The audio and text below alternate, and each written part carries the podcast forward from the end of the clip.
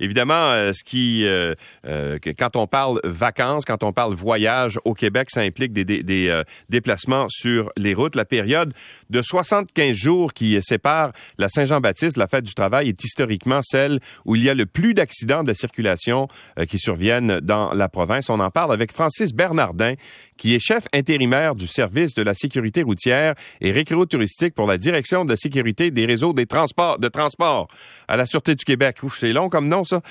Bonjour, M. Bernardin. Bon matin, M. Lacroix. Alors, euh, c'est une période euh, très, très euh, achalandée et très risquée sur les routes qui, qui s'amorcent, n'est-ce pas? Effectivement, et on a procédé à un exercice compilatif. Donc, le service de la sécurité routière et récréo-touristique a récemment compilé les statistiques reliées aux collisions pour l'ensemble du territoire desservi par la Sûreté du Québec au cours des cinq dernières années. Et ultimement, après analyse, je vous confirme, M. Lacroix, que nous avons effectivement observé une surreprésentation des collisions mortelles et avec blessés graves au cours de la période comprise entre la fête nationale et la fête du travail. Donc, essentiellement, la même tendance que celle observée à partir du bilan de la Société de l'assurance automobile du Québec. Alors, vous faites quoi pour essayer de contrer ça? Quels sont les moyens que vous allez déployer? J'imagine que vous faites davantage de surveillance sur les routes durant cette période-là? Bien, effectivement, de façon concrète, les actions de la Sûreté du Québec qui visent à améliorer le bilan routier reposent en partie sur trois axes, notamment l'axe partenariat, intervention et volet technologique.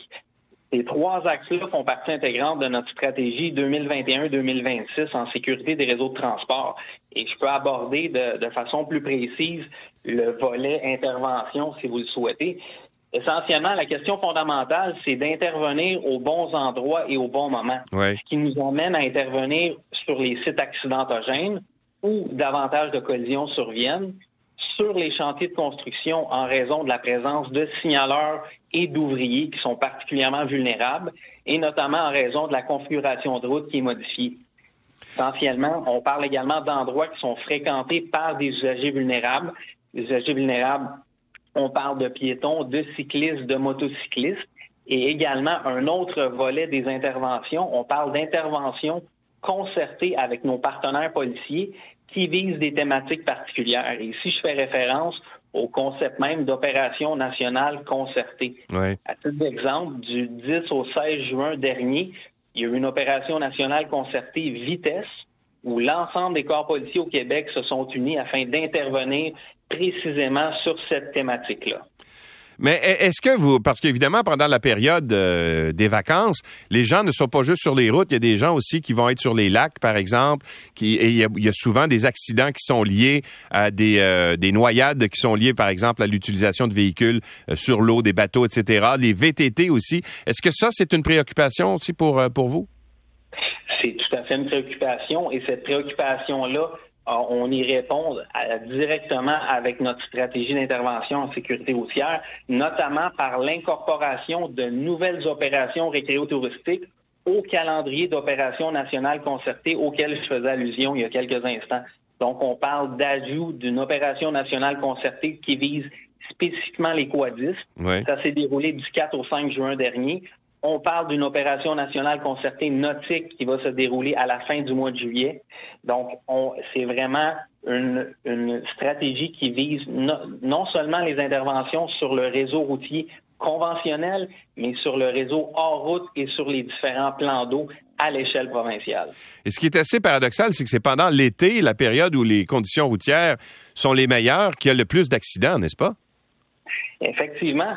Et euh, je vous dirais, à titre d'exemple, précisément là, pour 2021, M. Lacroix, on parlait de 68 collisions mortelles qui sont survenues pendant cette courte période de temps sur un total annuel de 245. Donc, en d'autres termes, on parle de 28% des collisions mortelles qui surviennent sur une période qui représente uniquement 20% de l'année. D'où le déséquilibre observé. OK. quelles sont les, euh, les, les, euh, en fait, les causes les plus importantes de ces accidents-là? Est-ce que, par exemple, le, bon, on parle bien sûr de l'alcool, là, on peut comprendre que ça, c'est toujours une, euh, une cause importante, mais est-ce que la distraction au volant, par exemple, avec les téléphones cellulaires, est en train de rejoindre l'alcool au volant? Bien, je vous dirais, année après année, M. Lacroix, les trois principaux facteurs contributifs aux collisions demeurent les mêmes Euh, la première, on parle de vitesse.